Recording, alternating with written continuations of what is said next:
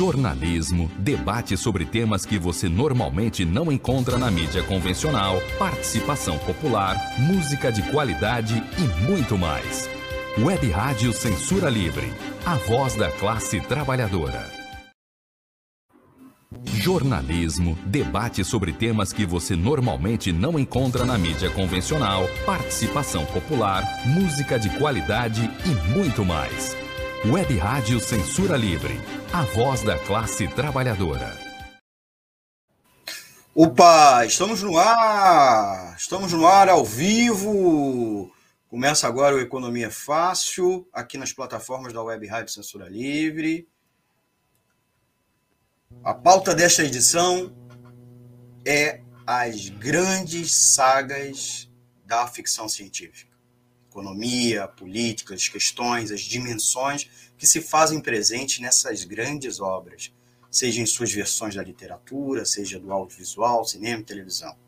O tema principal desta edição é economia e política nas grandes sagas da ficção científica. Utopia, distopia lutas sociais, e a gente separou aqui quatro sagas para a gente analisar: Duna, Fundação, Star Trek, Star Wars como convidado no bate-papo aqui comigo, aqui conosco, Ademar Lourenço, jornalista e apresentador do programa Conexão Brasil. Roda a nossa vinheta.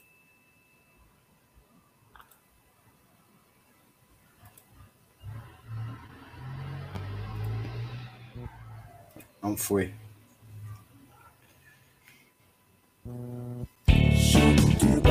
Economia é fácil. A informação traduzida para a sua linguagem. Com Almir Cesar Filho.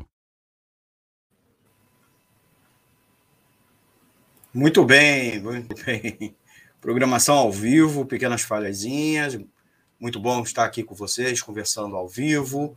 Começa agora mais um episódio inédito e ao vivo do programa Economia Fácil, aqui nas plataformas da Web Rádio Censura Livre. Sou Almir Cesar Filho eu e os convidados debatemos com vocês, ouvintes da Web Rádio Censura Livre, os temas econômicos mais importantes do momento, em linguagem fácil e na ótica dos trabalhadores. Esta é a edição do dia 6 de dezembro de 2021, já é a segunda edição nossa no horário do programa, que agora são as segundas-feiras a partir das 20 horas. E ainda hoje, ainda hoje o quadro Informe Econômico, no último bloco, com, as, com a análise das notícias econômicas em destaque nos últimos dias, com linguagem fácil e na ótica dos trabalhadores. Gente, você que estiver nos assistindo depois, também não esqueça de dar um like, compartilhar e se inscrever aqui no canal. Inclusive, Ademar, não esquece aí de já convidar a galera nas suas redes sociais. Estamos aqui conosco com Ademar Lourenço. Né? E Almir, Abraço, abraço aí à equipe toda do Censura Livre, a quem está ouvindo, né? Eu já faço Conexão Brasília. Agora é um prazer estar aí no, no Economia é Fácil aí com vocês e bora lá. Ademar, você é, já convida os nossos ouvintes para o seu programa, né? Aproveita aqui, né? É, aproveita o espaço. Dessa vez o Economia Fácil está numa edição que é uma rara oportunidade, né? Dois nerds, eu e você, geeks, sei lá como o pessoal anda chamando, que são fãs de ficção científica, né? Dois fãs de ficção científica, sendo um, obviamente, ligado mais à comunicação social, que é o teu caso, e eu a, como cientista social, né? Como economista, é, compõe o, conjunto das ciências sociais. A gente vai fazer uma espécie de crossover, né? Entre os dois uhum. programas. Uhum e que mais que uma entrevista, a gente pretende, a gente pretende ser um bate-papo, né? Então, fala um pouco aí do, do Conexão Brasília, antes da, da gente já chamar nossos ouvintes a participar com a gente ao vivo. Então, segundas-feiras, às 17h30, atual, é o horário atual, então Conexão Brasília, eu moro é, aqui em Brasília, sempre está passando aí o panorama é o resumo da política, né? não só da, da, da capital federal, mas sobre o que chega à capital federal, do que acontece no país inteiro. Né? 2022 vai ser um ano bem intenso na, na, nessa parte da, da política e é sempre bom estar tá aí conversando com vocês, o Antônio, que está sempre aí comigo na Web Rádio Censura Livre. Então, toda segunda-feira, às 17 às 19, né, às 7 horas da noite, 7 e meia, às 19h30, está aí o quadro Conexão Brasília.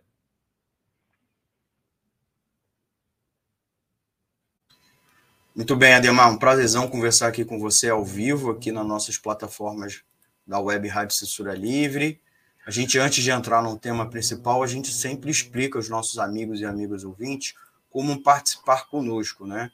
É, a gente já fala para vocês deixarem um comentário aqui no vídeo, no chat ou na caixa de comentário, mesmo quem, é, mesmo quem não tiver ao vivo, né? Estiver nos assistindo depois, deixa aqui no comentário, deixa na caixa de comentário que a gente na próxima edição, né, responde você ou a gente responde como uma resposta, né, também na caixa de comentário.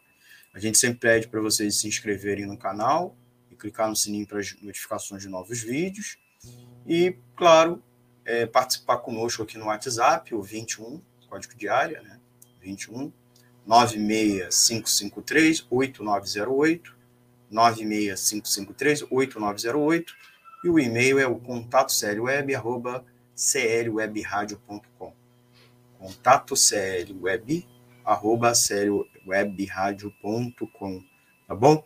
Depois a gente dá mais, é, mais formas de interação com vocês, certo?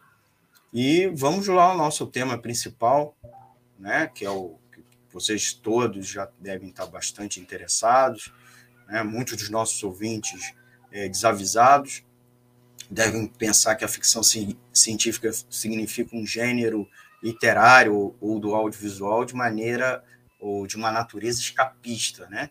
Então, baseando-se em histórias passadas, né, em mundos e sociedades inexistentes.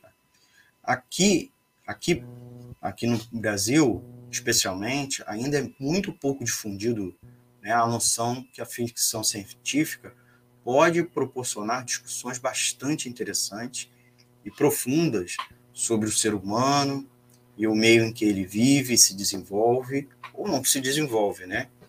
Apesar de ser aceita por alguns escritores de renome como um gênero literário mais adequado, inclusive, aos tempos em que vivemos, a ficção científica ainda é vista com reservas e isto deve-se, em grande parte, à falta de informação, que a gente vai tentar aqui explorar um pouquinho. Né? Então, a gente separou essas grandes sagas é, justamente nessa tentativa, né? uma, uma tentativa de, é, é, de, de explorá-las, inclusive buscando esse conteúdo, né? e também tentando trazer essa informação para vocês ouvintes, né? Queremos mostrar as possibilidades, né? Seja você um ouvinte que quer só por curiosidade, você que é professor, é, pode utilizar esse conteúdo em sua sala de aula, você que é um artista gráfico, você que trabalha até mesmo com economia, né? Mais hard, né? E é, pode ser uma literatura importante para fornecer aspectos para você para sua atuação no seu dia a dia. Então a gente quer mostrar essas possibilidades, sempre levando em consideração as principais obras. Então por isso que a gente separou essas quatro sagas, né? Falando que elas falam temas específicos da mais comuns da ficção, que como seres alienígenas, robôs, é, viagens imaginativas, né? Inclusive no tempo, no espaço, é, universos fantásticos, universos paralelos, além dos temas ligados à neurologia, né? Um tempo para cá, pelo menos nos últimos 30 anos, muito explorando, né? Temas psicológicos e até mesmo parapsicológicos que vêm sendo muito explorados, né? E, é claro, é, tem uma série de classificações bem interessantes né, na ficção científica, né? É, ficção científica hard, que que ela se divide, por sua vez, em histórias sobre engenhos, né, o que era muito comum antigamente, na geração dos nossos pais, avós e bisavós, né, máquinas voadoras, submarinos, é, aquelas histórias do Júlio Verne, mais comum, né? Tinha histórias extrapolativas que você e também histórias especulativas. Pega o conhecimento que nós temos hoje da ciência, seja a ciência, principalmente as ciências naturais e as engenharias, e você projeta para frente, né? Ou não só um projeto no sentido do futuro, você tenta aplicá-lo hoje, mas com tecnologias que ainda estão rateando, né? Você tem também a ficção científica soft, né? Também é, você tem histórias extrapolativas, especulativas, você tem a fantasia científica, que é, subdivide-se em histórias alternativas, fantasia contra-científica, e a espada e magia, né? que a gente vê, inclusive, muito sendo explorada mais recentemente no cinema e no streaming, né? em séries e filmes. É, como todos os gêneros e subgêneros, a ficção científica possui momentos de grandeza tá? e intensa criatividade, momentos de pobreza literária e cinematográfica. E é absolutamente necessário a gente começar a separar as duas coisas. E a gente vai explorar essas grandezas, né? Por isso que aqui nesse episódio a gente separou essas quatro sagas. Eu vou passar aqui na tela rapidinho. É a saga Fundação, que tem essa vastidão de livros, escrito pelo Isaac Asimov. Bom, nós temos também a saga Duna, né, do Frank Herbert. É, a saga Star Trek, que é mais do que uma saga, é um, um universo cinematográfico e, te, e, televisivo, mas também tem livros, também tem outras manifestações no audiovisual e na literatura. A, a, eu botei aqui errado, é saga Star Wars, embora eu botei aqui Star Trek, mas a saga Star Wars, vocês estão vendo os filmes, né? Uma Nova Esperança, Retorno de Jedi, etc. E essas, essas sagas, essa, esse conjunto de sagas, é, são, pelo menos para a gente, né, para a Demar e para mim, a gente separou o que a gente considera algum dos me melhores, né? É, da sci-fi, né, a gente escolheu essas quatro sagas. Mas lembrando todos, é, inclusive, que é importante colocar, para além de obras artísticas, são produtos da indústria cultural, que se tornaram fenômenos da cultura pop. Inclusive, a gente separou não só pela qualidade, mas também pelo alcance, pelo fenômeno cultural, e que fazem um sucesso continuado há mais de 50, 60 anos, certo? É, as duas primeiras, do, é, Fundação e Duna, têm mais de 60 anos, né? E Star Trek tem mais de 50, né? 55 anos. Agora, é também preciso pensar uma segunda relação né, dessas, dessas sagas. Né? Elas são utopias, elas trabalham com utopia, em alguma medida. Algumas delas também se fazem presente, em algumas mais, outras menos. A questão da distopia, que é o oposto, né? É, mas também um elemento de crítica à nossa sociedade, especialmente à nossa sociedade humana atual, né?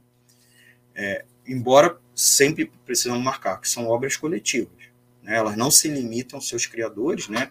seja o Isaac Asimov com Fundação, é, Frank Herbert com, com Duna, Gene Roddenberry com Star Trek e George Lucas com Star Wars. Mas você se faz presente muitos roteiristas e realizadores, né? cineastas, é, artistas gráficos, é, com as suas variadas adaptações, spin-offs, todas essas aí é, têm alguma medida spin-off, obras do universo expandido, con continuações canônicas ou não, tem os fanfics, isso tudo é gigante, a gente não vai conseguir tratar nem a intenção, né?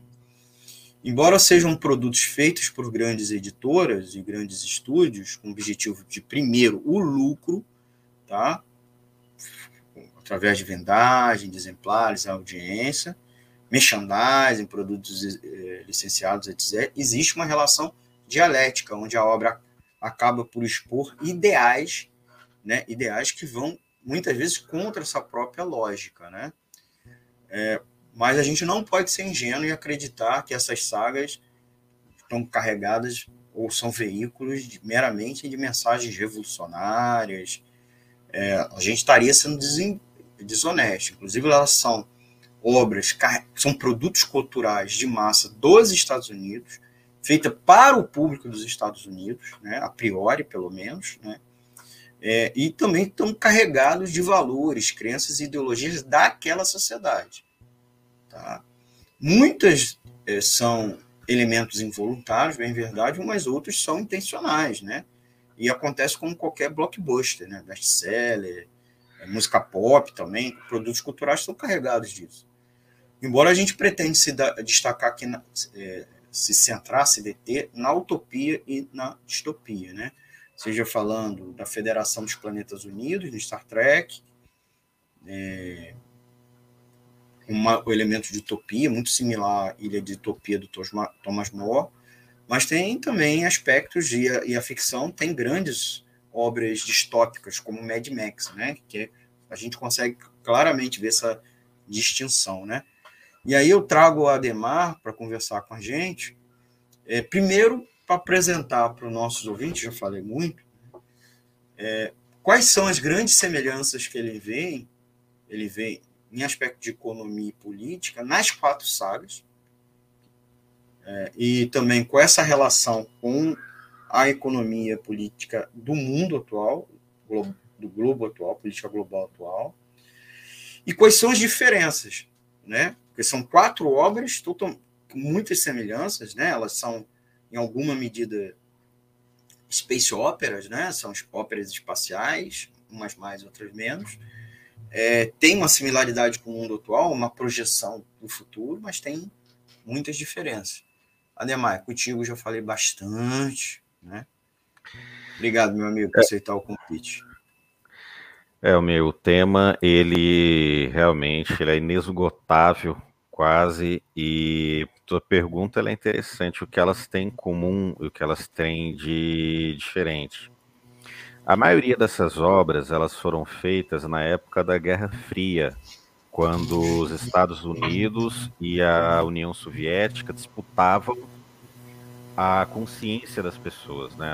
havia, uma, havia uma ideia de que depois que o nazismo foi um grande mal, a humanidade teria um futuro glorioso, porque o nazismo foi derrotado e que havia uma disputa sobre como seria esse futuro glorioso durante a Guerra Fria. Então, nas décadas de 50, 60, 70, havia um otimismo muito grande sobre o que seria o futuro da humanidade. E isso era, era, era um consenso no, no, no meio, na, na cultura de, de massa. A disputa era sobre como o mundo seria glorioso, como o mundo no futuro seria grandioso, né? A, a ideia da União Soviética, a ideia do socialismo, a ideia de uma sociedade igualitária, de uma sociedade sem guerras, de uma sociedade é muito superior ao capitalismo, era o artefato ideológico de um dos dois lados da Guerra Fria, né? E do lado do capitalismo a, a, havia essa disputa também sobre o que seria o futuro, né? Que muito melhor e muito mais factível na visão dos norte-americanos do que a utopia apresentada pela, é, pela União Soviética. Então, nessa época, né, o, se você for ver, a bomba atômica de 1945, as duas bombas atômicas de Hiroshima e Nagasaki, amedrontaram o mundo, mas depois veio energia nuclear que aumentou a, as fontes de energia no, no mundo. É bom lembrar que a preocupação ecológica antes da década de 70 era uma coisa marginal, né? havia a ideia de que o mundo era uma coisa a ser explorada infinitamente, a tecnologia ia sempre nos trazer coisas boas. Né? O mundo se assombra no início da década de 50, quando a União Soviética é, coloca o primeiro artefato no espaço, né, o satélite Sputnik, depois o primeiro ser vivo, é mamífero no espaço, a cadelinha Laika, depois o primeiro homem no espaço, é a primeira mulher no espaço. Os Estados Unidos também entra na corrida espacial, né? A primeira missão a, a, a tripulada à Lua. Então, a ficção científica ela reflete um pouco essa época da Guerra Fria, em que a tecnologia se desenvolvia muito, em que se falava muito em utopia, em um futuro grandioso, em um terceiro milênio longo e próspero para a humanidade e a disputa ideológica sobre como seria essa utopia. Então, a gente pega os livros do Isaac Asimov, eles são um pouco mais sóbrios em relação a isso, porque Fundação mostra é, uma sociedade muito desenvolvida, a humanidade já conquistou toda a galáxia, mas mesmo assim há crises. E há soluções para essas crises, né? A Fundação sempre aquela coisa de crise e uma saída para a crise, depois da saída da crise tem a crise seguinte. Né? O, o, o, é um livro, a trilogia se passa por mais de 300 anos, não tem um personagem principal, são vários personagens, alguns são inclusive é, descendentes de outros, então a história é o personagem principal da fundação. Inclusive tem o seriado da Apple TV, né, agora da fundação, e eles tiveram dificuldade de passar a essência, porque o seriado hoje em dia, um filme, é muito centrado nos personagens, ó, aquele personagem, aquela intriga entre os personagens, mas na fundação, o personagem principal é a história, é, é não é o Harry Seldon, né, que é o, o primeiro, né, para quem não, não vê Fundação, é a história de um império galáctico que surge um, um grande sábio, um grande cientista, né, que inventa uma, que, que elabora a psicohistória, que é uma ciência que prevê os grandes movimentos da humanidade, de maneira grosseira, prevê o futuro né, dos grandes movimentos da humanidade. Né, o, o, o psicohistoriador Harry Seldon prevê que o Império Galáctico vai ruir, mas que vai ser reerguido e se for feita uma fundação, um grupo de pessoas que reúne todo o conhecimento da galáxia é, num lugar distante, é, essa decadência vai durar apenas mil anos, e se isso não der certo, se esse projeto da fundação né, de, de, de, de ter um, um, backup, né, um, o conhecimento galáctico concentrado em algum lugar, essa decadência vai durar 30 mil anos. Então, é, trabalha muito isso, a, a coisa de que a economia vai se desenvolver. Né? Você não vê muito nessas sagas, por exemplo, a ideia de que a Terra vai se esgotar e a, e a gente vai morrer aqui mesmo. Que é o que hoje a gente vê muito, a coisa do aquecimento global, é, dos problemas ecológicos, né? A gente, a gente está se preocupando muito com o esgotamento do planeta Terra. Na época do Asimov, na época do, do, do Star Trek, na época em que Duna foi escrito, não, não tinha muito essa coisa, não. Era, era um otimismo. Era um otimismo em relação ao, era teoria do desenvolvimento infinito. A gente vai explorar a Terra, depois outros planetas, depois a galáxia, depois o, o universo inteiro. Vamos encontrar com inteligências de outros, de outros mundos, como Star Trek coloca bem. Então, do ponto de vista econômico, é... todas essas sagas elas revelam o otimismo em relação ao futuro da humanidade, que é uma coisa que anda faltando hoje em dia. Nos falta essa ideia otimista, porque a ficção científica de hoje em dia, se você pega os últimos, é, é, é, algumas das últimas obras, elas são muito distópicas, elas são muito pessimistas, meio que parece que é, é um negócio feito para a gente acostumar a gente se dar mal.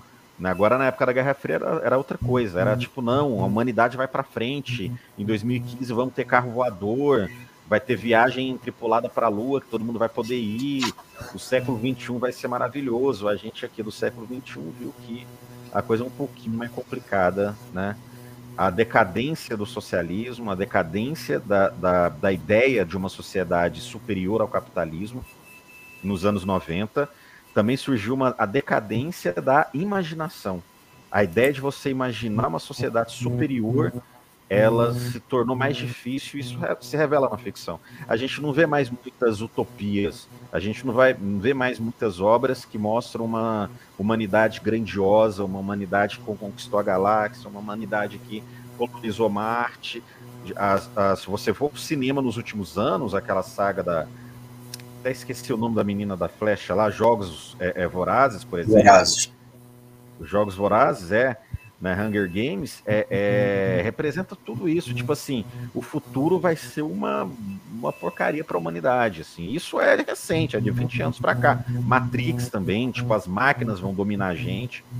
Isaac Asimov é o contrário de Matrix. Isaac Asimov criou os reis da robótica para mostrar que a humanidade sempre vai ter a rédea. Já Matrix, não. É, é, é, se você pega alguns animes japoneses, Ghost in the Shell, por exemplo, então, durante a Guerra Fria, você via um otimismo. depois da queda da União Soviética, da queda da, da ideia de utopia no, imaginário coletivo, a ficção científica passou a ser mais pessimista. Né? Akira, Ghost in the Shell, Matrix, que é a grande ficção científica dos nossos tempos, Jogos Vorazes.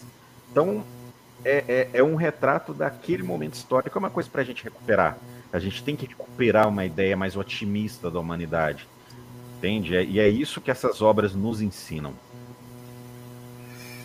Legal, Ademar. É, eu queria acrescentar, é, primeiro, para explicar aos nossos ouvintes, talvez alguns deles não conheçam cada uma das obras, né? Então, só muito a passar, muito rapidinho, explicar que, é, que muitos provavelmente conhecem Star Wars, que é é uma, que é uma um império galáctico numa outra, numa outra, um império, uma república, né? história começa como uma república galáctica, muito distante há muito tempo, muito tempo atrás, né? Então, não necessariamente é a, a humanidade, né? A humanidade nascida no planeta Terra. Mas Star Trek é uma sociedade 200, 300 anos no futuro, assim, de descobridores, né? navegadores, como se fossem as grandes navegações, só que já superaram a, a luta de classes, o capitalismo, né? a moeda, a propriedade privada. E Duna é uma humanidade muitos, muitos, muitos séculos no futuro, que já passou por vários apocalipses, né? E reconstruiu uma espécie de feudalismo, né? Só que vez, ao invés de feudos, são casas reais vivendo no espaço, né? É, com planetas. E debaixo delas tem um rei, mas que manda relativamente controlado ou dividindo o poder com essas casas e com guildas, né, com corporações. E fundação é um império galáctico que entra em colapso, né? Como você falou que aí entra num papel uma organização, né, uma ONG, uma, uma fundação, né, é, para tentar diminuir o tempo desse colapso e, e, e a volta da humanidade galáctica né, sair das trevas o mais rápido possível. O, o, antes da gente ir para o próximo bloco e trazer você novamente para a conversa, é, o Star Wars é um pouco diferente porque não, ela não, ele não se prende a elementos de totalmente de ficção científica, né? inclusive do ponto de vista da, das ciências sociais, porque é uma, uma, galáxia que não necessariamente não é a nossa, né? mas as outras três são uma humanidade no futuro, né? E, e curiosamente tem muito otimismo, mas já tem elementos críticos, né? É, como você falou, elas foram escritas entre os anos 50 e os anos 70, então antes de uma, uma, uma da crise da pós-modernidade, né? Queda do leste, crise da sociedade americana, do Fordismo, né? Então elas têm muito elemento positivo, mas já tem elementos críticos com relação à nossa sociedade, porque às vezes ela se projeta para o futuro, né? É, tanto os aspectos positivos quanto negativos, né? É, Fundação Duna e Star Wars tem alguns tem muitos elementos é, de pós que, é, pós capitalismo, né? Mas tem não tantos, né? Já o Star Trek tem muito disso, né? É, mas todos falam sobre a conquista do espaço, uh, ele, é, colonização de múltiplos planetas. Dá para imaginar qual é o impacto de uma sociedade é, com elementos pós-econômicos, quer dizer, quando a economia superou a escassez, né? É, pelo menos isso, né? e as limitações da velocidade atual, né? Do, dos motores a combustão, mesmo dos motores elétricos, é, é, essa é a grande marca dessas obras. O que, que você acha, Demar? Olha, é interessante você colocar, porque todas essas obras falam sobre uma economia pós-petróleo e pós-economia da, da, da, escassez, né? E nenhuma dessas obras entram em detalhes em como a humanidade superou isso. Fundação, por exemplo, já começa com a humanidade 12 mil anos no, no futuro e não se coloca muito sobre os problemas de Estado, né? tanto Star Wars como Fundação, é, Duna falam de estados autoritários, de estados centralizados, então existia até aquela crítica à União Soviética, que era um estado centralizado e autoritário, né? o, a estrela da morte, o governo centralizado que manda em tudo, que isso em si seria uma coisa problemática. No caso do Asimov, ele fala mais do Império Romano do que em relação ao presente soviético, mas Star, Star Wars. Mas não é, parece um pouco é, o Império Americano também? Dá para dizer? Então, o artista ele subverte a obra, né? O Michelangelo ele foi contratado pela igreja para pintar a Capela Sistina, ele pintou pra, para a igreja a Capela Sistina com elementos do renascentismo, com elementos que eram considerados subversivos. Então, você, você se você avalia para a época, o Darth Vader lembra para o norte-americano intelectualmente médio, mediano da época, ele lembra o, o, o, um, um, um, ditador tipo Stalin e tal, mas o Darth Vader é um protótipo de todos os ditadores, de, de todos os tiranos, né, que dominam povos. Também pode-se fazer um paralelo até com o Vietnã, né, o, e, e os... Por exemplo, Duna é um paralelo muito, muito é, é, fácil a se fazer com o imperialismo, né? Eles dominam o lugar, eles controlam o lugar, tiram o, as riquezas, é, as riquezas do lugar, né, as, as, riquezas naturais do lugar. Esse é o, esse é o, é o roteiro de Duna, né, um império que entra no país, tira lá as especiarias, que é o combustível deles, e o povo local, que é os Fremen, eles sofrem com essa, com essa dominação. Então tem um pouco de dubiedade, mas entra dentro, principalmente o Star Wars, entra dentro da lógica da, da Guerra Fria. Só que eles não falam como a humanidade resolve a escassez. Eles não entram em detalhes econômicos. Não tem uma ficção científica que entra muito em detalhes econômicos, né? Como é que a humanidade chegou até lá? O Asimov não explica muito na, na, na fundação Star Wars, nem, nem é a raça humana, é outra, mas não explica como saíram da nossa sociedade para deles.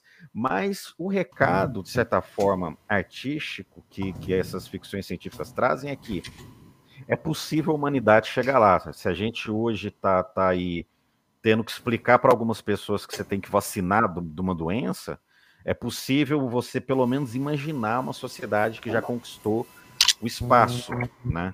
Agora, a superação da economia da escassez, para a época, isso não era uma discussão, para esses autores, não era uma discussão tão central. Era No, no caso do Asimov, por exemplo, era mais é, é, é, dar uma demonstração de como a humanidade é capaz de superar os seus desafios, né? Como Karl Marx falava, o ser humano não é capaz de trazer um problema que ele mesmo não possa resolver. E se você ler Fundação, é isso. É a humanidade resolvendo problemas que ela mesma cria. É, Ademar, a gente vai entrar num comercial, tá bom? A gente já passou dos 30 minutos de, de, de, desse programa. E a gente já volta com mais Economia Fácil aqui pela Web Rádio Censura Livre. A gente está conversando sobre as sagas, as quatro principais sagas da ficção científica, Queremos analisar a política e a economia, conversando aqui conosco o Ademar Lourenço. A gente já volta em dois minutinhos. Jornalismo, debate sobre temas que você normalmente não encontra na mídia convencional, participação popular, música de qualidade e muito mais. Web Rádio Censura Livre, a voz da classe trabalhadora. Para ajudar a Web Rádio Censura Livre, anote os dados da nossa conta. Banco Bradesco, agência 6666. Conta corrente número 5602, dígito 2. Se preferir, nosso Pix é 32 954 696 0001 81 Somos uma emissora sem fins lucrativos e as contribuições são para pagar os custos de manutenção e transmissão. Desde já agradecemos a sua ajuda. Web Rádio Censura Livre, a voz da classe trabalhadora.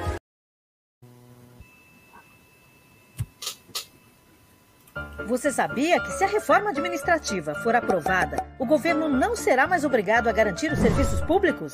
A chamada PEC 32 vai retirar as obrigações sociais do Estado, privatizar os direitos da população e transformar tudo em mercadoria. Ao invés de trabalhadores concursados, o governo vai contratar empresas privadas para gerenciar serviços de saúde, educação e segurança. As escolas, o SUS e o programa de vacinação, por exemplo, poderão ser repassados para o setor privado.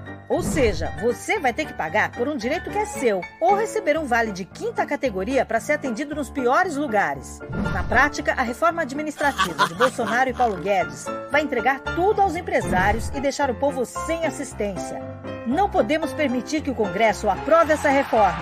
É preciso defender os serviços públicos. Diga não à PEC 32.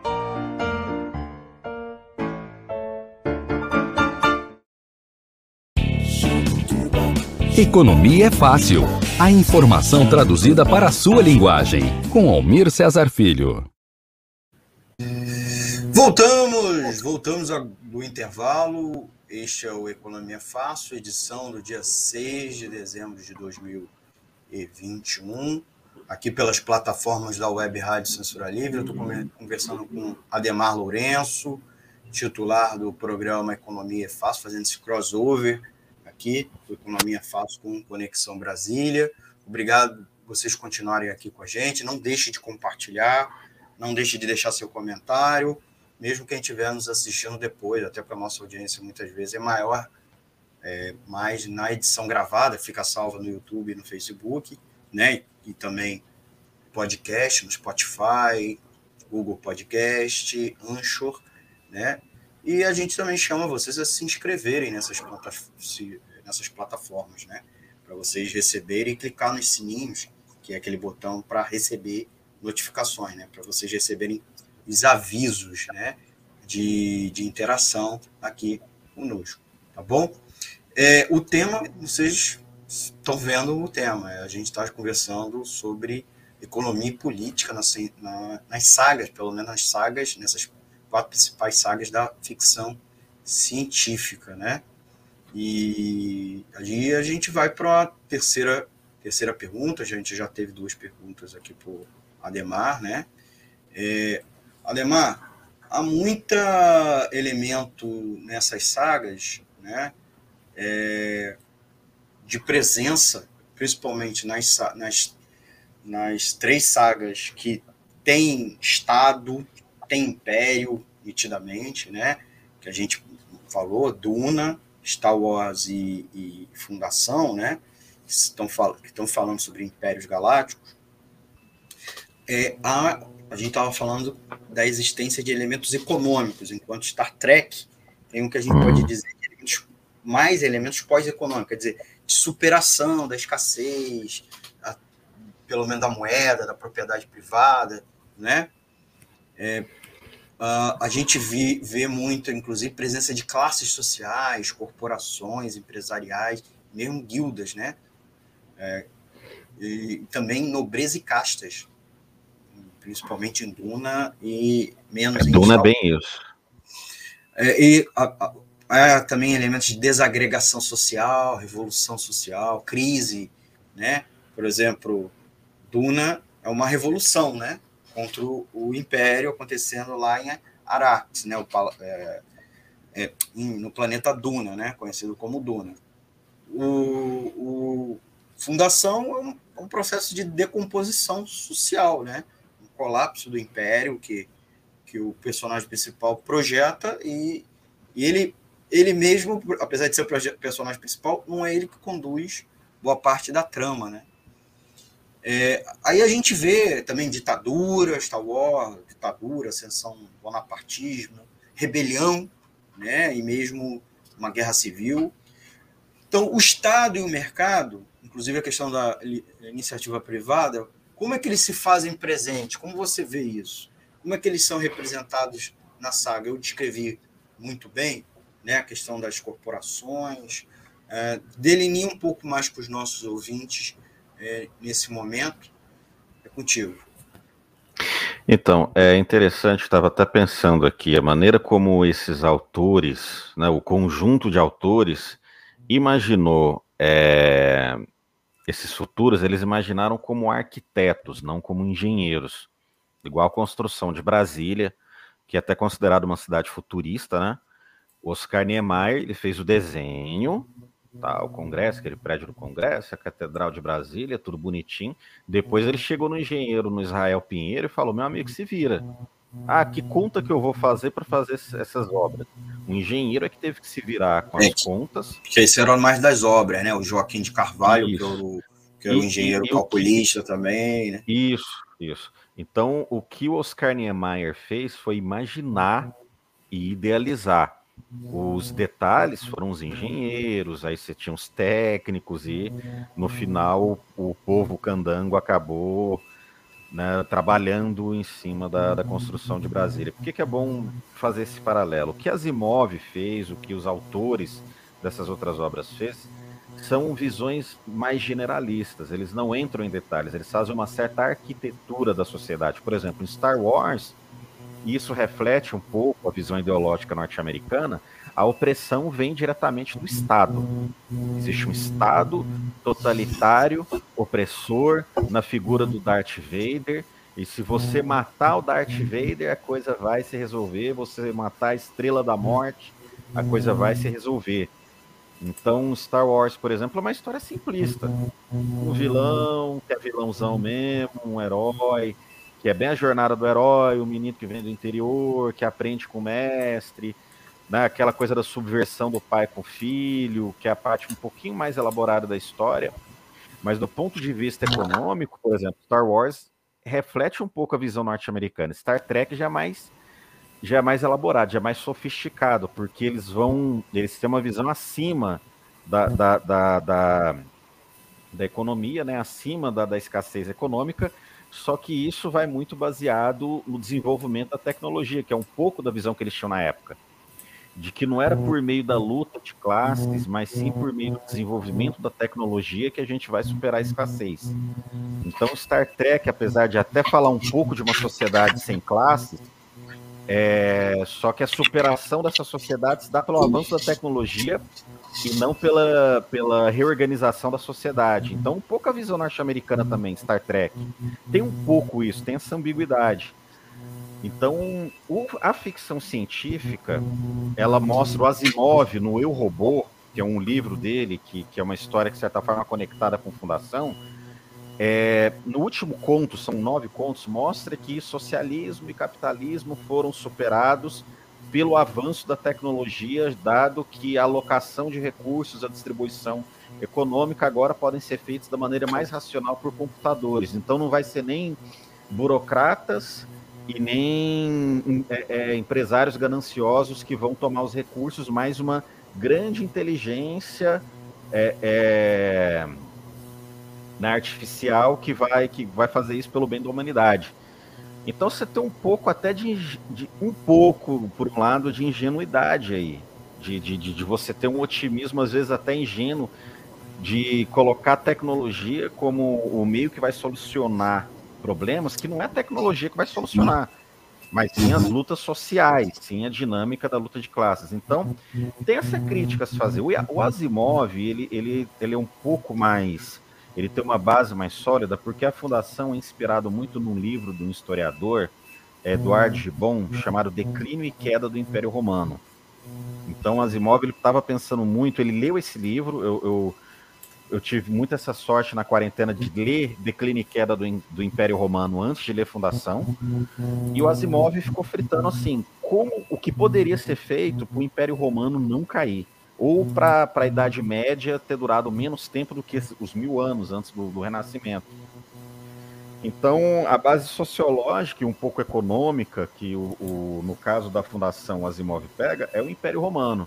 Se você pega Star Wars, é um pouco a lógica da Guerra Fria, porque é isso, eles estão lutando contra um Estado totalitário. Né? Tem, um, tem um pouco isso. Né? Duna já tem uma coisa mais elaborada, porque Game of Thrones, por exemplo, é muito inspirado em Duna, coisa das casas. Porque Duna tem uma coisa interessante. Duna já tem, já tem um elemento interessante, porque mostra assim, a tecnologia se desenvolveu demais, mas a sociedade se comporta como na Idade Média. Então, em Duna, você já tem um pouco aquela coisa de que o desenvolvimento da tecnologia não gera necessariamente o desenvolvimento da sociedade. A tecnologia lá é avançadíssima, mas os costumes são é, medievais, tipo filho vai herdar, vai tem que ser igual ao pai. Né? E Star Trek é um pouco um, um otimismo tecnológico é, é, muito empolgante, né? mas que é, é, beira um pouco a, a, ingenuidade, porque mostra a superação das classes, mas por meio do, do avanço da tecnologia apenas, né? Então essa é a crítica, mas reflete a época. Eles estavam na Guerra Fria, eles estavam disputando a consciência da juventude, porque quem consome ficção científica na época era muito jovem, e, e a juventude nos anos 60, 70 queria uma utopia. E eles e, e o, capitalismo, como utopia, oferecia o desenvolvimento da tecnologia.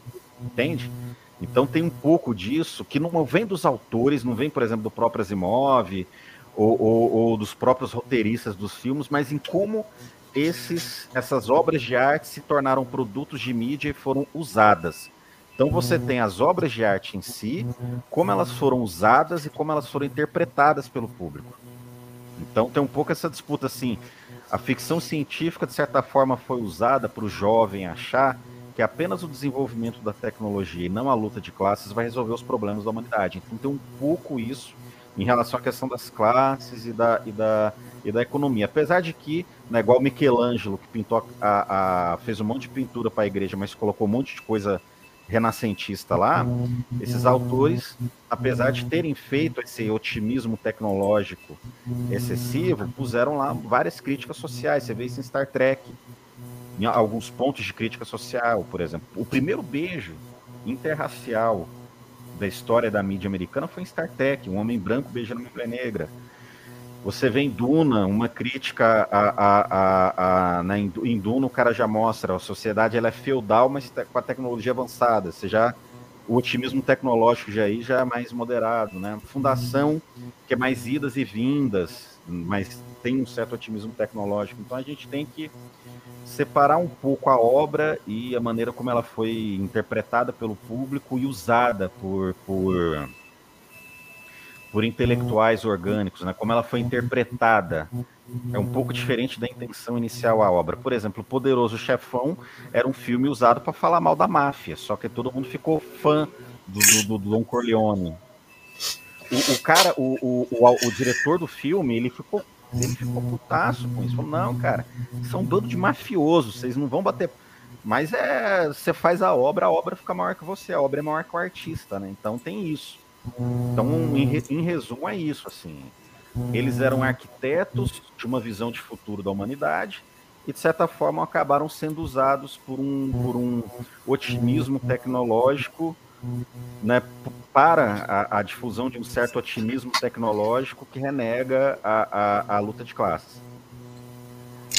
É, Ademar, a gente entrou num ponto que é o limite né, dessas sagas. Elas, de certa maneira, a gente pode até dizer que elas são parábolas, contos de fada, é, refletindo a história contemporânea, mas não quer dizer, a história contemporânea mais dos anos 50, 60, 70, do pós-guerra, aquele otimismo é, que a humanidade, como você estava falando, que a tecnologia iria superar, conquista do cosmo, em algum sentido, superaria o problema da escassez dos recursos naturais, diminuiria as contradições da sociedade, por exemplo, a escassez da propriedade, né?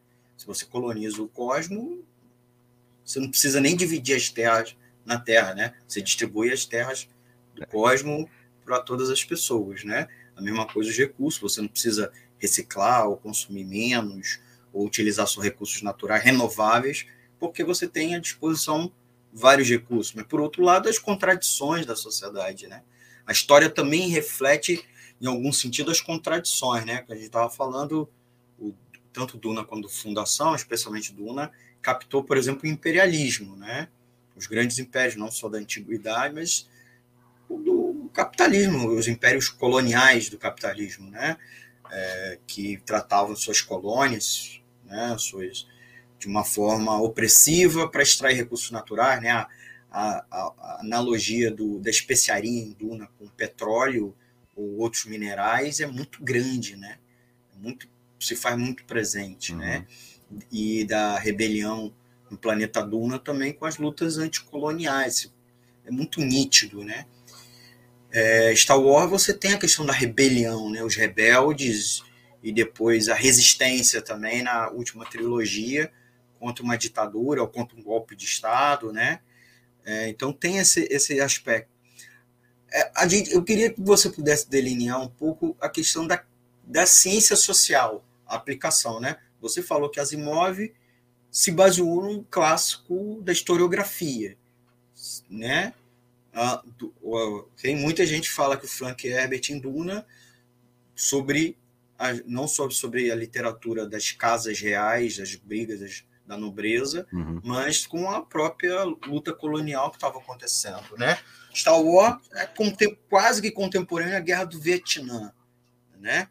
Star Trek também, em alguma medida, tem a ver com a Guerra Fria, as possibilidades que ao invés de ficar se dedicando à Guerra Fria, a humanidade podia, deveria se dedicar à conquista pacífica do, do, do cosmos, né? Mas tem histórias de Guerra Fria, né? O enfrentamento do, da Federação com os Klingon, com os Romulanos, né? Você vê nitidamente, às vezes, que os Klingons se parecem com os soviéticos e os Romulanos com os chineses. Você tem essas, esses elementos. Qual é o limite? E outra coisa que a gente podia abordar nessa rodada é a pitada do marxismo, né? Frequentemente essas obras são acusadas de comunistas, né? São bem acusadas de comunistas. Uh, a gente sabe muita coisa que o Asimov lia Marx, apesar de não ser um marxista, ele mesmo, a família dele é uhum. é exilada da guerra civil é, russa, uhum. né, ucraniana. Embora nunca, ele nunca se manifestou como um anticomunista ou um antimarxista. É, mesma coisa o Roddenberry, tem muito elemento, uma certa simpatia de uma sociedade pós-capitalista, uhum. e, e, acesso também à, à, historiografia, à sociologia, né? né? O, qual é o limite é, da crítica, por um lado, mas qual é o peso do pensamento socialista, marxista ou sociológico crítico à sociedade atual que você vê, então, apesar de serem o... obras, como, apesar de serem produtos culturais? Sim. É, o Isaac Asimov, ele no nono conto de O Robô, ele fala o pensamento político dele de maneira bem explícita. É, fala, num futuro com uma tecnologia avançadíssima, é, a ideia de socialismo ou capitalismo vai ser superada, porque ah, os recursos vão ser nem, distribuídos nem por burocratas, que é a ideia que o Asimov tinha da União Soviética, e nem por empresários gananciosos. Vai ser a humanidade vai superar tudo isso pelo avanço da tecnologia. Então, o Asimov tinha com ele mesmo um otimismo tecnológico, mas o otimismo tecnológico do Asimov era sóbrio. O Asimov dizia que a tecnologia em si mesma vai levar a humanidade para frente, mas não é só tecnologia, mas o ativismo social também. O Harry Seldon, ele é, é, era a Greta Thunberg do Império.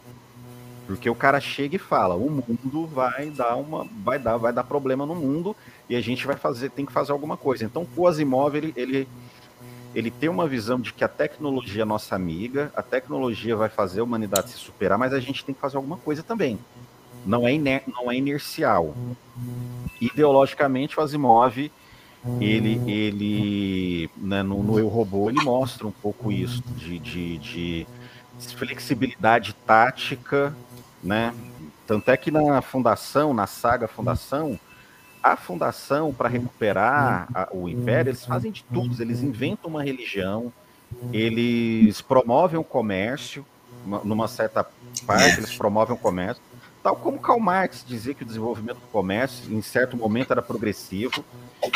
Então, a psicohistória do Isaac Asimov tem muita coisa a ver com, com materialismo histórico. Materialismo histórico é o uma tentativa de psicohistória, porque é uma maneira de você entender a grande marcha da humanidade, uma, uma, maneira de você tentar prever as possibilidades da grande marcha da humanidade. E se você vê a fundação, eles vão indo de um. um, um porque o Império acaba, mas tem a fundação, que é um planetinha pequeno, mas nesse planetinha pequeno tem lá todo o conhecimento do Império. Por exemplo, a energia atômica, que ninguém na galáxia tem, só eles a fundação tem. E aí eles vão fazendo alianças, eles vão montando uma federação, eles vão desenvolvendo uma religião, e, essa, e nessa religião o respeito à ciência ela é, é, um dos dogmas dessa religião. Essa parte é muito. É, é, o cara é genial demais. Tipo assim, tem que ter religião, mas dentro dos dogmas dessa religião tá lá respeitar a ciência. E aí eles desenvolvem um comércio num contexto em que o desenvolvimento do comércio é progressivo. Então, Asimov, ele, ele de maneira alguma é socialista, mas algumas das suas elaborações são muito comuns com o socialismo inclusive em como o mundo se desenvolve, de uma sociedade rudimentar, depois o comércio, depois né, um, um Estado que distribui os recursos. Então, daria para dizer que o Asimov é algo próximo de um socialismo utópico. Daria para dizer um pouco isso. O, o, o, o, Asimov é algo próximo do socialismo utópico. E se você pegar Star Trek, também tem um pouco disso. Né? Também tem um pouco dessa coisa do, do, do, do socialismo utópico. Principalmente do, do, do, socialismo alcançado sem a ruptura de classe. Porque esse é o limite. Em nenhuma dessas obras há uma grande ruptura de classe. Há rearranjos de classe. Duna, tu, esse povo tudo tem background. Né, o Asimov do Eduardo Gibon, Duna pegou muita Guerra das Duas Rosas, assim como o Game of Thrones é, é a Guerra das Duas Rosas cara genial, o, o Jorge. Foi uma guerra Martin, civil no final da Idade Média. Foi uma guerra civil na, na Idade Inglaterra. Média entre a casa dos Lancaster e a casa do, do, dos York. É, é, York, né? Stark, Lannister não vem à toa. E aí o, o, o autor, né, o George R. R. Martin pensou, pô, vou pôr uns dragão, vou pôr é, é, é, a vida sexual do pessoal aqui, vou pôr umas lutinhas no meio para o pessoal se interessar por história. E deu certo pra caramba. Uma aula sobre a Guerra das Duas Rosas, o pessoal vai achar chato. Agora, pô, Game of Thrones, pessoal, é a mesma coisa. Não é a mesma coisa, mas é um processo histórico parecido. E Duna mostra um pouco isso, né? Um setor progressista da elite. Então, o limite dentro de uma ótica marxista de todas essas obras é isso: você não tem ruptura de classe, não tem uma ruptura de classe né, no Star Wars, o objetivo é pôr Princesa Leia. Não é? É a Princesa Leia que vai resolver os problemas, que vai ser. Entendeu? O, o, o Induna é você ter um setor mais progressista da, da elite. Em Asimov é você reerguer o império. É, é, é isso. Então, há esses limites na, na, na, obra deles. Eles não, não falam de ruptura de classe. Eles falam de superação. Star Trek é muito superação. Então dá para dizer em resumo que esses autores são o socialismo utópico com essa pontada de, de otimismo tecnológico. Entende? Esse é o limite deles. Mas é claro, a gente tem que ver a obra deles mais como uma homenagem ao otimismo histórico, e a gente precisa de mais disso hoje em dia, do que a gente ficar tentando entrar em detalhes, em filigramas. O Darth Vader parece é, é um líder soviético ou ele parece o imperialismo americano no Vietnã. A obra é ambígua. A obra é ambígua. É, é, é Sunday Bloody Sunday do YouTube falava sobre a repressão do governo inglês. É, aos irlandeses católicos, mas também foi usada, essa mesma música foi usada contra o IRA. E depois foi usada contra os Estados Unidos, proibiu o Sunday Bloody Sunday na época da guerra do Iraque. Então a obra é ambígua, ela é usada. Você pega o, o, Novo Testamento, que, entre outras coisas, pode ser considerada também uma belíssima obra literária. Né? O Sermão da Montanha de Jesus Cristo uma, é usado por fascistas e é usado por anarquistas, porque são palavras belas que falam sobre aspirações humanas universais e que podem ser interpretadas de diversas formas por diversas ideologias políticas. Por isso que tem cristão fascista, tem cristão de esquerda. A, a, a ficção científica, tal como, ela pode ser explica, interpretada e reinterpretada.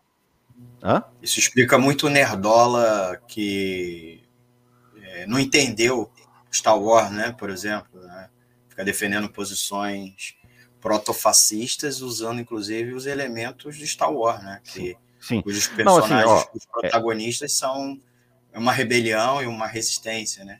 Um movimento de resistência. É, em, em, em, interpretação tem limite, por exemplo. Todas essas obras são profundamente anti-autoritárias e antifascistas, até por, por algumas delas serem feitas no pós-guerra, no pós-segunda guerra. Porque a essência dessas obras é essa: vencemos o fascismo, vencemos o mal, agora vamos para frente que a humanidade está com tudo. É isso, é, esse é o espírito de Star Trek. Vencemos o fascismo, a humanidade está com tudo.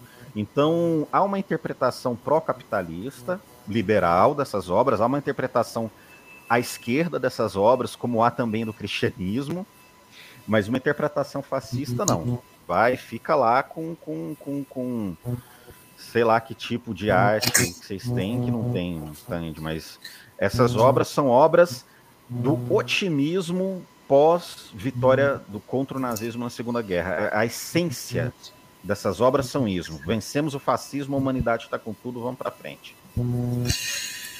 Ademar, eu, a gente vai para a nossa última pergunta. Eu, antes de, de formulá-la, Queria mandar um abraço para quem deu like aqui. Eu não estou conseguindo enxergar todos, estou só conseguindo ver o Adriano Espíndola Cavalheiro, nosso grande amigo aqui da equipe da Web Rádio Censura Livre. No momento não está na programação, né? Mas ele continua como nosso consultor, nosso amigo, nosso colaborador, como nosso apoiador, né? Sempre prestigiando a, a programação. O Dirley Santos, que é da equipe de produção do meu programa e de outros programas, especialmente o Cinema Livre. Sexta-feira, mais uma edição do Cinema Livre. E é, postou aqui o seguinte comentário: Vida longa e próspera, que a força esteja conosco. E a Márcia Baptista, na vida real tem mais vilões perigosos que na ficção.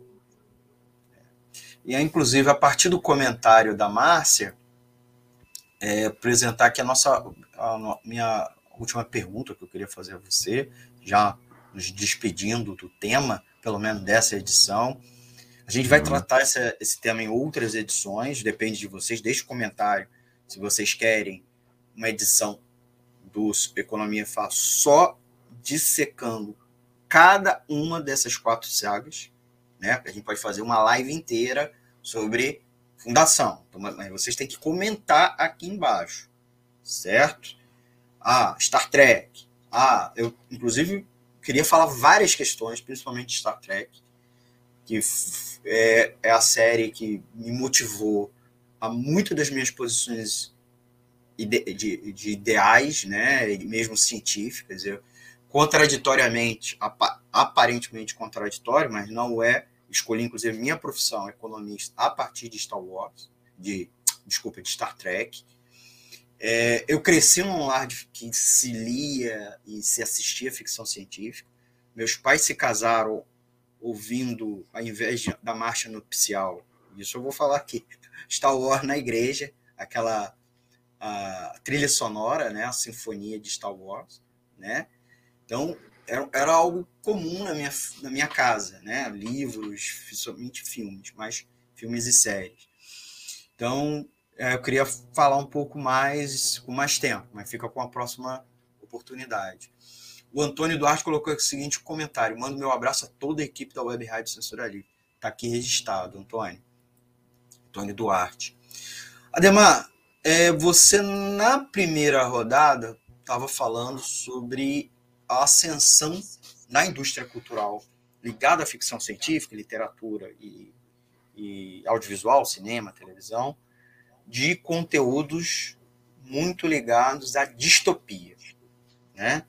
Uh, tem também um fenômeno do retrofuturismo. A gente vê muitas obras de retrofuturismo, tanto cyberpunk, mas assim, steampunk, que é pegar o conteúdo tecnológico é, do período vitoriano, ligado ao vapor, carvão, projeto, colocar como se isso uma mais avançado, né? Como se conseguisse pegar esse elemento, esse combustível, esse tipo de tecnologia e projetasse, né? Também tem o diesel punk, né, pega os motores a diesel, especialmente da Primeira e Segunda Guerra Mundial, e projetasse. Mas a gente vê, como eu disse, o próprio conteúdo cyberpunk, a maior obra de cyberpunk, todo mundo sabe, é o Matrix, mas tem o Ghost in the Shell, você também mencionou, mas muito dessa presença da distopia.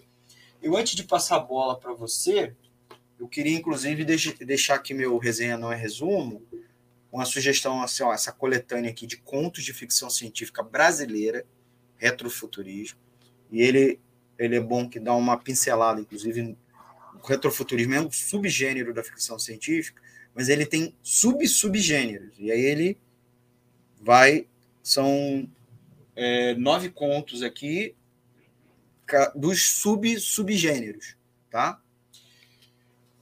Antes também não poderia, e me ajudou também a composição aqui do roteiro, esse livro aqui eu vou tentar depois, deixa o um comentário aqui, vou entrevistar o Eduardo Pacheco Freitas. Está convidado, eu vou entrar em contato com ele, que esse livro aqui, Star Trek, Utopia e Crítica Social, certo? É, ele, inclusive, é professor de história e analisa os aspectos utópicos. A gente estava falando da crítica social embutida nesse, nessa obra. E um outro livro bem bacana também, brasileiro, que é do Gilberto Choro. Acho que pronunciei certo. O livro se chama simplesmente Ficção Científica, é o livro mais antigo, de 1985. Você só encontra em sebos e, e livrarias online, que explica bastante a questão da ficção científica, seus subgêneros, né? Não considero desatualizado, ele só não aprofunda essa, essa avalanche de obras distópicas. Ademar, vamos falar um pouco sobre distopia e o quanto essas obras, apesar de um ponto aqui e ali ter presente esse elemento distópico, Star Trek, ao se referir a outras sociedades, né, a outras civilizações que muitas vezes são distópicas, né, a Federação de Planetas Unidos, que é o, a civilização dos protagonistas, é uma sociedade utópica, mas esbarra em sociedades distópicas ao longo das suas viagens espaciais. Star Wars, em alguma medida, é distopia, porque é uma guerra civil e enfrentando um império galáctico que usa tecnologia e, de certa maneira, foi construído pela tecnologia. Né? É, o Fundação é um império galáctico construído na base da tecnologia, mas o quanto ele entra em colapso, uma espécie de apocalipse interno, né? ele implode. Então, e Duna é uma sociedade feudal com a tecnologia do futuro, né? para o bem e para o mal, né? coisas bem ruins também misturadas. Uhum. Elas antecipam em alguma medida a distopia, mas hoje a distopia está tudo que é lugar. Né? O que, uhum. Por que isso vem pesando é, junto aos autores, por um lado, e também ao público, porque o público também está consumindo. Né? Se tem gente produzindo, é porque tem gente querendo consumir esse tipo de produto cultural. Ademar, já falei muito.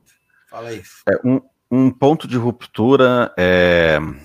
Você tem Blade Runner, né? Que fala de uma sociedade bem distópica depois que a humanidade entrou em colapso.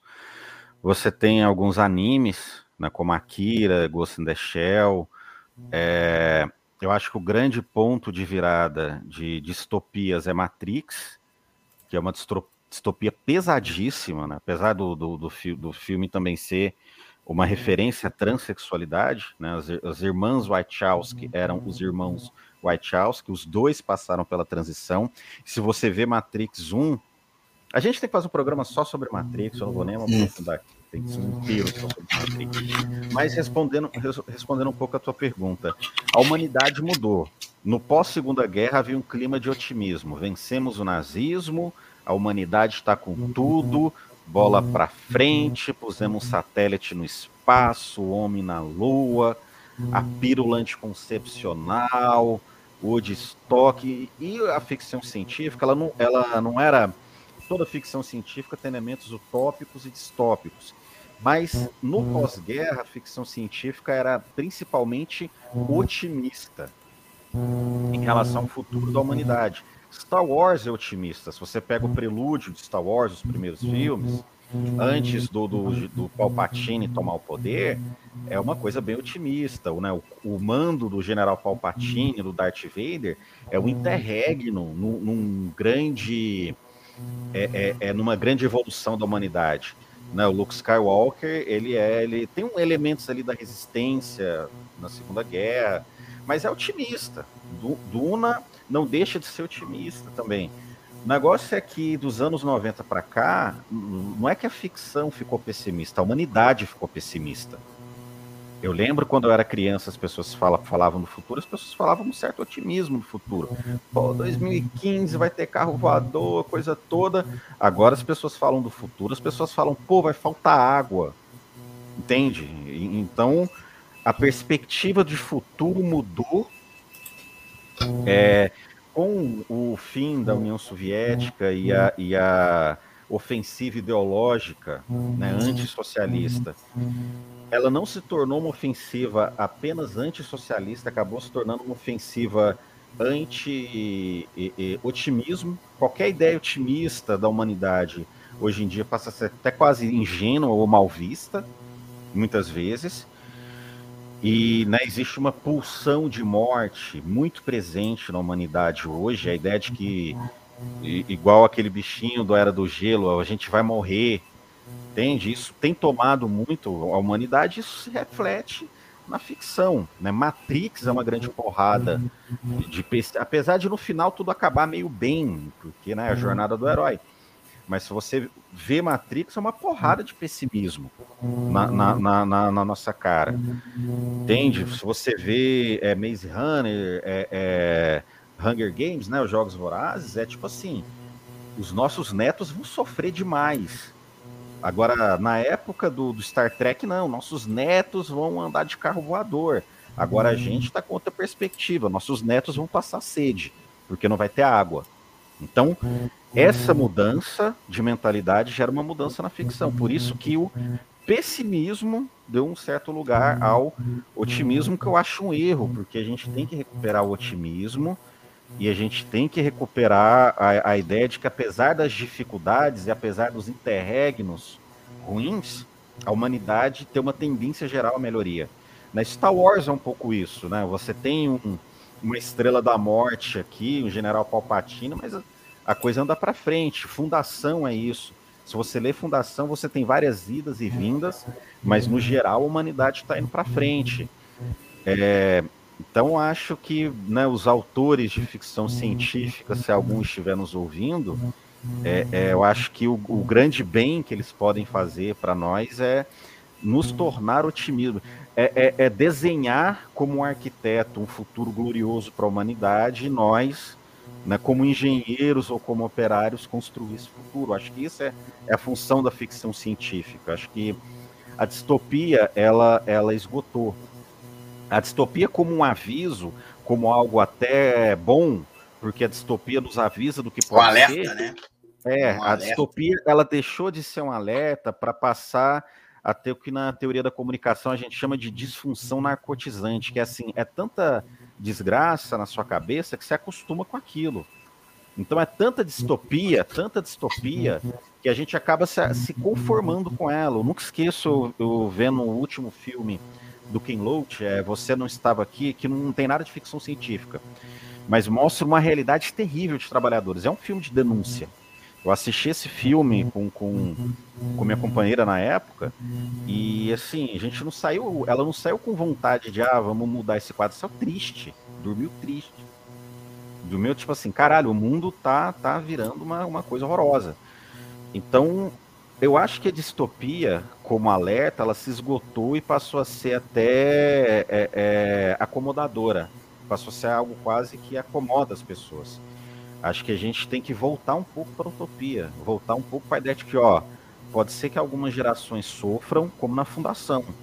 Pode ser que algumas gerações sofram, mas a gente não pode abrir mão é, de imaginar, de pelo menos imaginar um futuro glorioso para a humanidade. Eu acho isso. Muito bem, Ademar, muito obrigado. Pô, foi um tema tão vasto, a gente estourou até o tempo mas não dava para não estourar o tempo e encurtar a conversa explorando algumas dimensões que a gente já tinha previamente escalado, né? Pelo menos para essa edição. Como eu disse antes, é, a gente está planejando ser uma primeira de uma série, Sim. pelo menos uma vez no mês, alguma coisa assim. Procurando o programa diversificar, fazendo essas, esses recortes para além assim, do econômico mais corriqueiro, mais economês, mais hard, né? E a gente escolheu principalmente a ficção científica, que é um tema bem legal, que dá para explorar essas várias dimensões, como eu disse lá na, na introdução.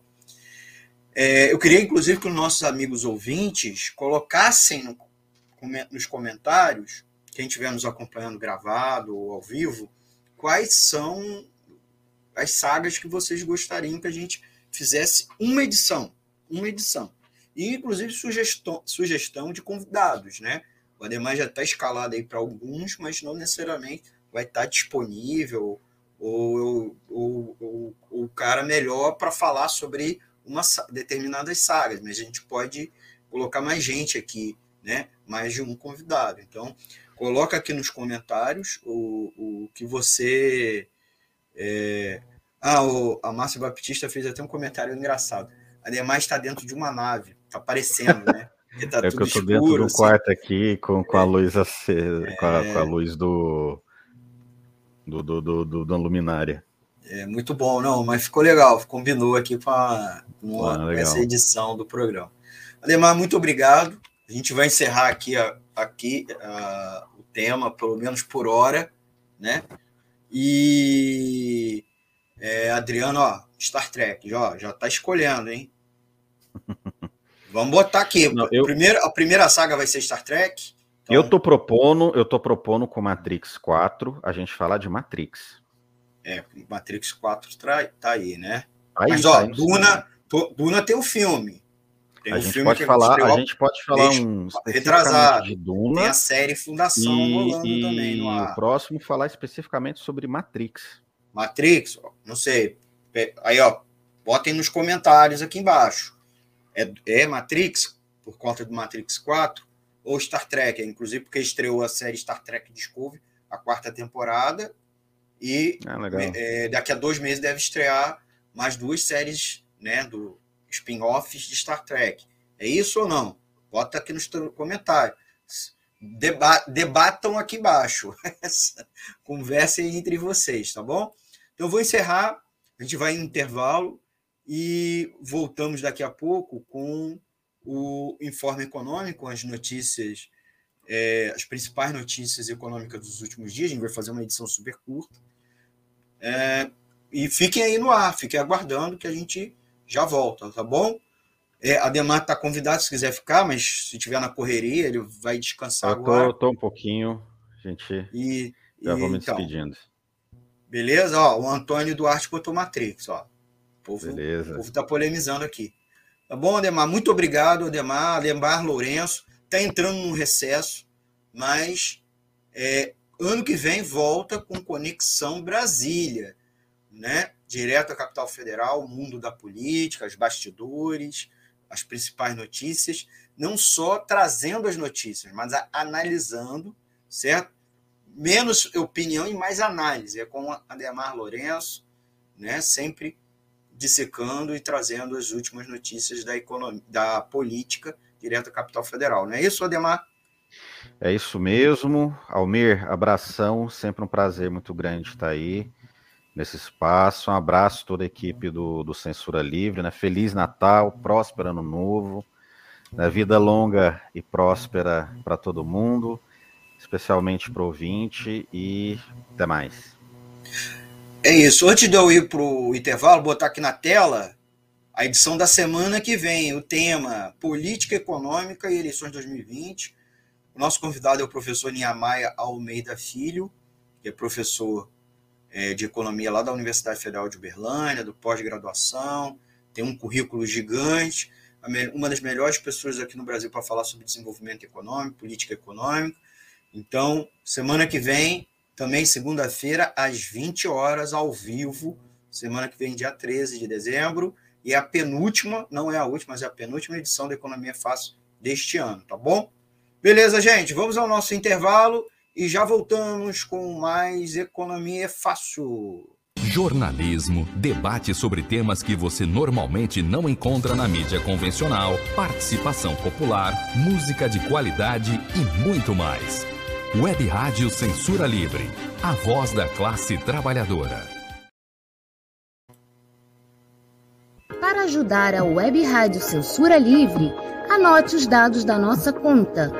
Banco Bradesco, agência 6666, conta corrente número 5602, dígito 2. Se preferir, nosso Pix é 32 954 696 0001 81.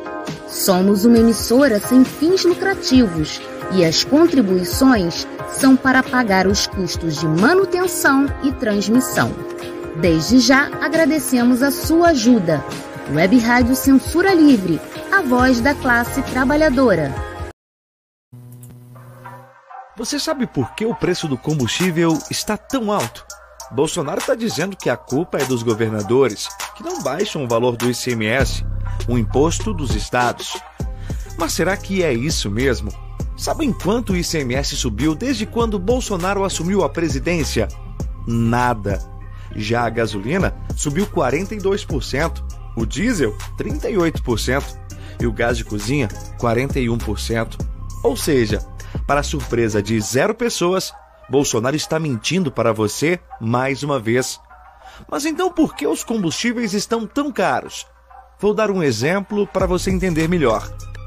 Como se calcula o preço de um produto? Digamos um computador. A gente soma os custos de fabricação, os impostos, a margem de lucro e aí chegamos no preço de venda, certo?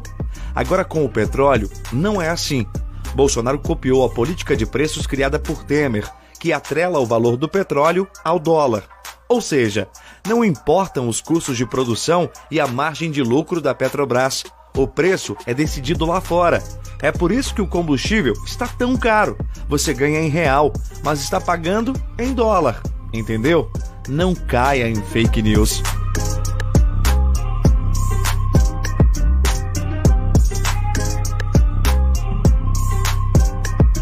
Acompanhe a programação da Web Rádio Censura Livre no site www.clwebradio.com, no aplicativo exclusivo para ouvir rádio no celular, tablet e Smart TV. A emissora também está no Rádiosnet, um dos maiores aplicativos para esta finalidade, na nossa página no Facebook e no canal da emissora no YouTube. Acesse o nosso canal escrevendo youtube.com barra C barra Censura Livre. Tudo junto. Inscreva-se no canal e acione o sininho para receber as notificações de novos vídeos. Web Rádio Censura Livre. A voz da classe trabalhadora. Voltamos com Economia Fácil, o terceiro e último bloco do programa. Obrigado por você ficar até agora para esse esse nosso quadro, que é o Informe Econômico, com os destaques do noticiário econômico, Informe Econômico, com os destaques do noticiário econômico dos últimos dias, na ótica do trabalhador e na sua linguagem, na linguagem mais fácil possível. Vamos tentar, como sempre, né? É, a gente separou três notícias, é, desculpa, duas notícias econômicas, a gente vai rápido porque a gente já estourou nosso tempo pedindo sempre desculpa a vocês, porque questões de logística, programação ao vivo, é isso mesmo. Então, vamos com a nossa primeira notícia do informe econômico, com os destaques do noticiário econômico dos últimos dias, linguagem fácil e na ótica dos trabalhadores e das trabalhadoras. Economia, economia, quando a gente fala, é o Ministério da Economia, tá bom? O Ministério da Economia criará supersecretaria de estudos econômicos e os secretários de Receita e Produtividade sairão. São duas notícias em uma. Então a gente já juntou, que é o que? O Ministério da Economia, comandado pelo ministro Paulo Guedes, arquibanqueiro, né? que era tido como o posto Ipiranga do Bolsonaro, está em situação assim oposta, né, do, com do, nessas duas, com essa notícia, né.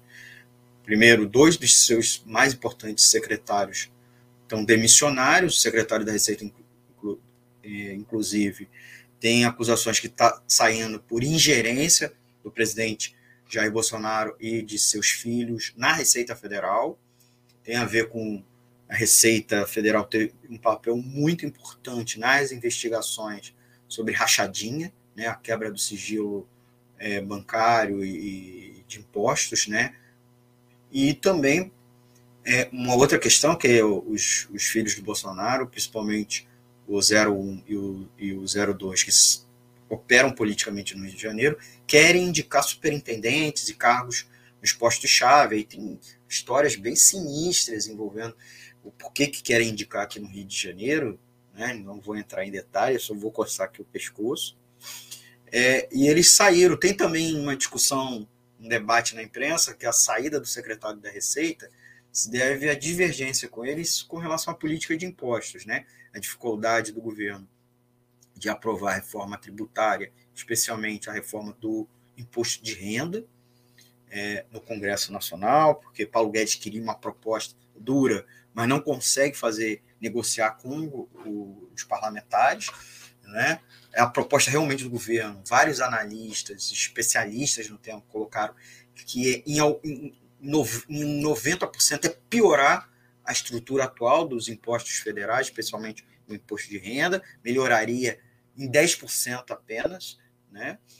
E a saída do outro secretário, que é o de produtividade, tem a ver com as dificuldades do governo é, de emplacar sua política de, de uma política industrial para o país, certo? Insistir em mais neoliberalismo, abertura, como se só por isso melhorasse a produtividade do país, a eficiência da indústria de comércio, e não é isso que está acontecendo. Né? Muito pelo contrário, o país vem amargando uma diminuição do setor industrial, que é um dos setores mais é, importantes da economia de qualquer país, porque é o setor que tem os melhores empregos, é o setor que tem maior encadeamento econômico, tá? Então, é muito importante ter a indústria é, tão pujante quanto o agronegócio, ou mesmo setor de serviços. Por outro lado, ainda com essa notícia, o governo de, a, consegue ser inimigo dele mesmo. Então, é, o mau jogador, as pernas atrapalham, né? E ele já está propondo o quê? Fundir a Secretaria de Política Econômica, é, criar uma super secretaria de estudos econômicos, embolando nesse, nessa secretaria a estrutura do IPEA, né, do Instituto de Política Econômica Aplicado, que é, uma, é um órgão do governo federal que faz projeções da economia, que faz simulações do impacto da, das políticas públicas, é, que nasceu para pensar o planejamento e fundir com o IBGE, que é o Instituto Brasileiro de Geografia e Estatística, que é um órgão constitucional que é para fazer o censo, para fazer o levantamento estatístico. Todos os países do mundo têm os seus, seus censos birô, e aí o que o governo vai fazer é dissolver tudo nessa secretaria né? Muito disso tem o dedo do governo, que não gosta do IPE e não gosta do IBGE, porque está apresentando constantemente dados e informações econômicas e estatísticas que mostram o quanto ineficiente é a política econômica do Bolsonaro, né? O desemprego é maior do que ele diz, a geração de emprego é menor, né? Que a fome, a desigualdade piorou nos últimos anos, né? já trouxemos gente dos dois órgãos aqui, vamos trazer, inclusive, em breve, para discutir essa proposta que eu considero, considero extremamente esdrúxula do governo. Né? É, e ele não aprende, vai propondo cada vez mais é, coisas exóticas, até do ponto de vista neoliberal, que só pioram ao invés de melhorar. Parece que ele vai criando factoides, né?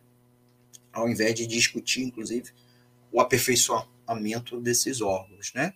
Então, essa, essa é, infelizmente, a notícia que eu trago para vocês. Vamos nos mobilizar contra, contra essas sandices, tanto na Receita, na Secretaria de Produtividade, como também na criação dessa super secretaria de estudos econômicos, tá bom?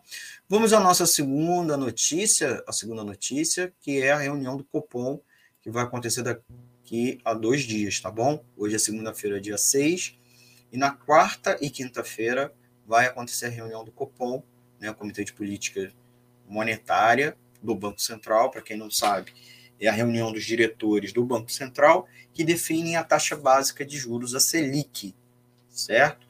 E por que, que ela é importante? Porque o Banco Central é a autoridade do governo federal, é a instância, o órgão, que se dedica a proteger o poder de compra das pessoas, certo? Poder de compra via moeda. Então, combatendo a inflação, combater a inflação.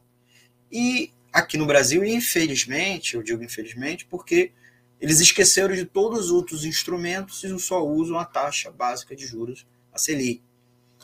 E é através da Selic que os bancos utilizam como parâmetro para emprestar dinheiro uns para os outros, como para você, através do cartão de crédito, empréstimo consignado, CDC, casa própria e outras formas de financiamento, empréstimo, etc.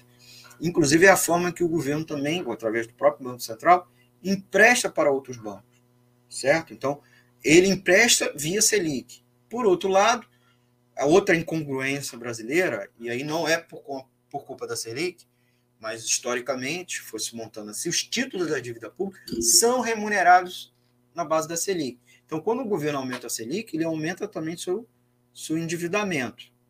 Então, gente, é, é o pior dos mundos. Porque quando aumenta a Selic, e é o que o governo deve fazer na reunião do Copom para tentar combater uma inflação que já perdeu o controle, inclusive das chamadas expectativas, né, os agentes econômicos, os bancos, as empresas, acho que a inflação é, nos próximos meses vai ser maior do que a atual, já está muito alta, já superou a casa dos 10% nos últimos 12 meses, embora a meta era 3,75%.